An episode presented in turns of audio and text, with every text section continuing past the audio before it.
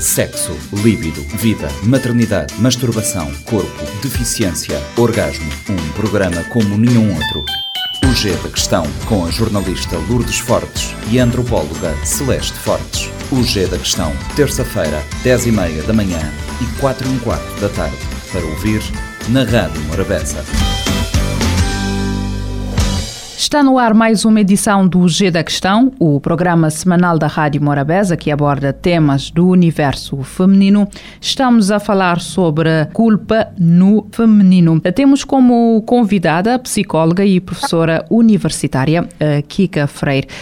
Na semana passada, para quem nos esteve a acompanhar, terminamos o programa a falar sobre os dois lados da culpa. Mais concretamente, sobre até que ponto é que este sentimento de culpa pode servir servir como um ponto de viragem para se analisar o ponto em que a mulher está, mas também o lado negro da culpa, em que assume quase que um fator, um papel destrutivo uh, da mulher e levando à necessidade da procura de apoio. Uh, Kika, uh, nesta questão, eu acho que é importante aqui também distinguir os conceitos a culpa e a culpabilidade, porque embora semelhantes, são posições distintas em relação a esta culpa feminina. A, a culpabilidade, ela inclui todo o processo, ela vai muito além do que, digamos assim, está dentro das possibilidades daquela pessoa dar conta, né, daquela mulher dar conta, nesse caso. Então, a culpabilidade vai, ter, vai estar ligada a todos os percalços, né, as dificuldades que são comuns em, em muitas situações, mas que aí a mulher vem com o seu balai de culpa e coloca tudo dentro dela, achando que as situações deram errado, né, não se conseguiu chegar à meta por conta conta dela, como se ela fosse culpada também por esses percalços outros, né, do, da caminhada. É como se ela vai aumentando tudo aquilo que é culpa, tudo aquilo que foge à capacidade das coisas acontecerem como era previsto. Kika, neste caso, uh, pegando agora mais a questão de, dos homens e das mulheres, da tua experiência profissional e de professora e, e de mãe e mulher, tu achas que, ou tens reparado que as mulheres estão ou são mais suscetíveis suscetíveis à culpa do que os homens? As mulheres são mais suscetíveis à culpa e as mulheres são mais também culpabilizadas do que os homens. Por exemplo, você, enquanto você falava agora, me lembrava de, de situações assim repetidas na clínica que tem a ver com a escola. Quando uma criança não vai bem na escola, a escola manda bilhete para a mãe. A escola chama a mãe, né? E a escola cobra da mãe que a mãe esteja mais próxima, mais presente, fazendo as, as atividades, as tarefas da escola. A escola não manda um bilhete para a família. A escola não chama a família, a escola não chama o pai. Se o pai vier para uma reunião da escola, ótimo. Mas se o pai não vier e a mãe vier, tá tudo certo. É só a mãe, é o olhar para a mãe. Então há uma cobrança muito grande a nível da educação dos filhos da parte da mãe. Então o pai está liberado. Se ele quiser participar, que bom, maravilha. Né? Se ele não quiser participar, para a escola tá tudo certo. A mãe está ali, a mãe dá conta de tudo. Então, essa mãe que já chega do trabalho cheia do seu cansaço do dia, é ela que é cobrada pela escola para sentar com os filhos para estudar. É ela que é cobrada da escola para é, é, gerir um comportamento agressivo, por exemplo, da criança na, na escola, no outro ambiente social. Então, muitas vezes, o olhar de fora, ele alimenta, digamos assim, voltando ao mesmo ponto da, da semana passada, ele alimenta esse lobo de culpa que a mãe tem dentro dela. E esse esse nível de cobrança já é construído desde tenra infância. Eu, eu, às vezes, sou chamada à escola por alguma criança que eu atendo que tem mau comportamento, por exemplo, tá? Com comportamento agressivo. E aí vou saber da professora, atende uma menina. Então, fui saber da professora que estratégias já estavam sendo usadas na escola para a menina diminuir eh, os comportamentos agressivos. Então a professora disse: Não, eu já conversei muito com ela, que ela está tendo comportamentos como rapazinho, que menina não se comporta assim, e que se ela continuar se comportando assim, daqui a pouco ela não tem mais amigos. Qual foi a estratégia? Isso era o melhor que a professora podia dar, né? A estratégia foi essa: foi comparar a menina com comportamento de rapazinho, ameaçar, né? A dizer que se ela continua com comportamento de rapazinho, ela daqui a pouco não tem mais amigos. Então, é desde muito cedo que esse nível de cobrança para a menina, para a mulher, ele começa, né? E essa menina vai crescendo nesse sentido de inadequação né, que esse comportamento dela está inadequado para o que está sendo esperado. E aí ela cresce com isso, cresce alimentando isso de todas as ordens. Ok, que aqui trazes uma, um ponto que é importante. Estás a falar de uma situação entre a professora e uma aluna, mas aumenta ou uh, reforça a tese de que as grandes instigadoras deste sentimento de culpa são as próprias as próprias mulheres e que acabam por uh, alimentar esta, esta narrativa. Porque temos, neste caso, uma professora a exercer esta pressão da caixa padrão social sobre como é que esta, esta menina tem de ser, tem de se comportar ou dela sentir-se culpada pelo comportamento não aceitável que tem tido ou está a ter em determinado contexto. Aqui acho que é importante destacar que esta ideia, esta culpa feminina, o, dela ser universal ou não, dela acontecer de acordo com uh, os valores e as tradições culturais uh, de, de, da, da época e também do contexto em que se está inserido, porque acaba, no certo ponto, por ser influenciado devido às desigualdades sociais e por causa desses estereótipos de género que vão se perpetuando uh, a nível social e não se reconhecendo a igualdade e a valorização das mulheres em todas as esferas uh, da sociedade, independentemente da forma como ela se posiciona. Completamente, completamente. Nós temos, nós temos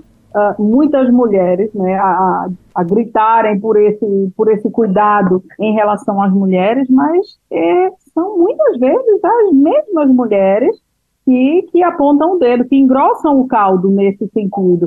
Né, e que vão perpetuando esse tipo de comportamento extremamente, é, é, como é eu poderia dizer, extremamente grosseiro, aniquilante, né? Ninguém pode ser como é. Você tem que ser como se espera que seja, né? E aí quando você foge um bocado a isso, ó, oh, né? É, é, é uma situação extremamente caótica. Ninguém sabe como lidar, né? Então precisamos sim falar sobre isso. Esse, esse é, é, um tema que realmente ele é necessário, é, é e necessário se falar muito, muito, muito, se pensar sobre. Ninguém tem é, é, soluções prontas. Né? Até porque a, a, própria vida, o movimento da vida vai gerando aí necessidade de novas soluções, novos problemas também aparecem. Mas se pensar que desde lá, muito pequenininha, né, a menina é impedida de agir como age, ok, estamos falando de uma situação de agressividade, não é para acontecer, mas ninguém olha para a causa disso, por exemplo, não, olha-se para que não pode repetir comportamentos que não são de menininhas, é de rapazinho. Celeste, aqui chamo-te para olhares para a nossa sociedade, vou recuar um bocadinho no tempo tempo, por exemplo, a, imagem da mulher ou a, mulher foi atribuída culpa por males ou catástrofes que acontecem ou aconteceram ou que supostamente aconteceram. Por exemplo, na Bíblia, a mulher é culpada pelo, pelo Adão ter, ter se errado e não ter cumprido ao comer a maçã, também a, a Pandora, numa, aquela caixinha de Pandora, numa outra, a caixa foi aberta supostamente por uma mulher e por causa disso a ela é atribuída a culpa pelos males e outras coisas mais que acabaram por acontecer. Eh, até que ponto é que esta nossa cultura base católica e, de certa forma, promotora da culpa, acaba por influenciar e determinar que esta culpa seja exclusivamente atribuída às mulheres, sem se analisar, por exemplo, as circunstâncias. Eu acho que é 100%. Agora estou-me a lembrar, há, há, há, uns dias atrás, estava numa conversa com a, com a Jamila Ribeiro e ela, assim, na conversa disse, uh, questões de, de feminismo, disse, uh, ah, mas isso eu não senti culpada porque eu não sou, graças a, uh, graças a, aos orixás, não sou uh, católica, portanto não senti culpada. E toda a gente começou a rir e eu comecei a sentir de facto essa questão que, ok, eu sinto-me culpada talvez porque eu tenha tido esta educação judaico-cristã e católica de, de tudo ter uma razão e tudo de ser apontado um dedo. Nós temos que procurar o culpado. E às vezes, até aqui que eu estava a falar agora da, da, da educação, e, e nós reparamos sempre, as pessoas têm sempre que procurar um culpado. Aconteceu uma coisa, em vez de nós olharmos para para, para, as soluções e percebermos, ok, o que é que nós temos que fazer enquanto não se Uh, identificar o culpado, separar o culpado do grupo, parece que o grupo continua assim uh, uh, incomodado. Então acho que isto tem muito a ver, de facto, como tu dizes, com a nossa educação judaico-cristã, católica, que nos, que nos prende a este sentimento de culpa, e no caso das mulheres ainda mais, porque como tu trouxeste um, esses exemplos da história, né? tudo o que acontece de, de, errado quando se procura deste, dentro dessa educação judaico-cristã o culpado ou a culpada, uh, a versão histórica é de que uh, a culpada foi a mulher. Então, uh, estavas aqui a colocar essa questão e estava a pensar na necessidade de nós alterarmos essa narrativa, né? Então, há aqui essa interligação entre o judaico-cristão, as nossas heranças e também uh, a questão do, do machismo que, fa que faz tudo isso resultar na existência dessa culpa no, no feminino. Também há essa outra questão da geração, né? não sei se vocês concordam, de pode haver alguma diferença aqui, eu sinto que há uma diferença, pelo menos na verbalização. Não estou a dizer que a minha mãe não tenha sentido culpada, mas agora culpada, é melhor dizendo, mas agora acho que nós estamos a mudar isso, tanto é que nós estamos aqui a falar sobre este sentimento.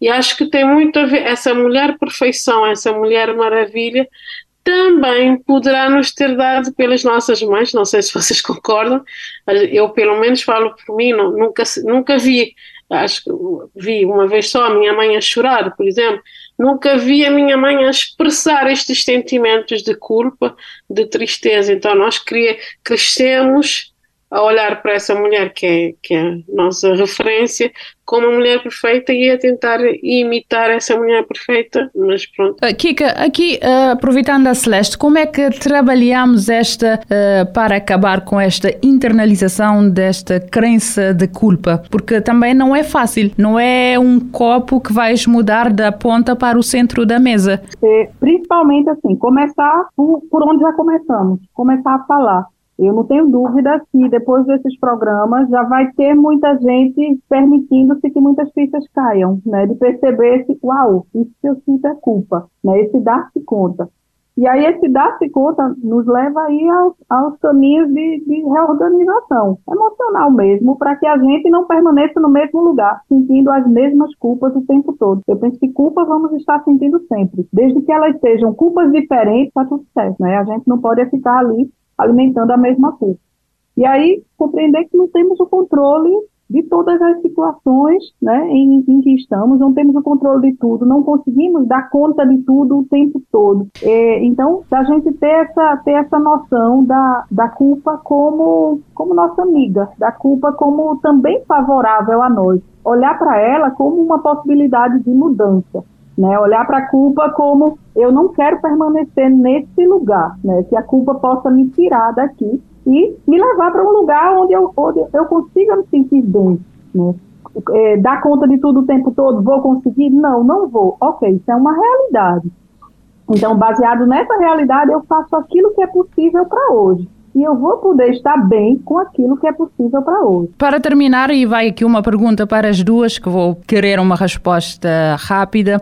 Uh, acabamos por falar um bocadinho de tudo que, uh, ou dos diferentes intervenientes que acabam por moldar esta culpa feminina, mas faltou aqui a questão da competitividade entre as mulheres. Até que ponto é que isto também acaba por uh, aumentar este sentimento de culpa. Dizemos sempre, acho que é quase uma frase já feita, já só não está escrita nas paredes, mas está lá. Uh, se uma mulher conseguiu fazer isto, aquilo ou aquilo outro, se conseguiu atingir aquela meta, eu também sou capaz de conseguir, ignorando que cada mulher uh, tem os seus caminhos, os seus impasses. Do vosso ponto de vista, daquilo que é a vossa experiência, como é que esta competitividade feminina acaba por por eh, alimentar ou não este sentimento de culpa? Pode parecer assim uma questão, uma, uma resposta muito politicamente correta, mas eu, da minha parte, acho que tenho isso muito bem resolvida, porque eu, muito bem ou mal resolvida,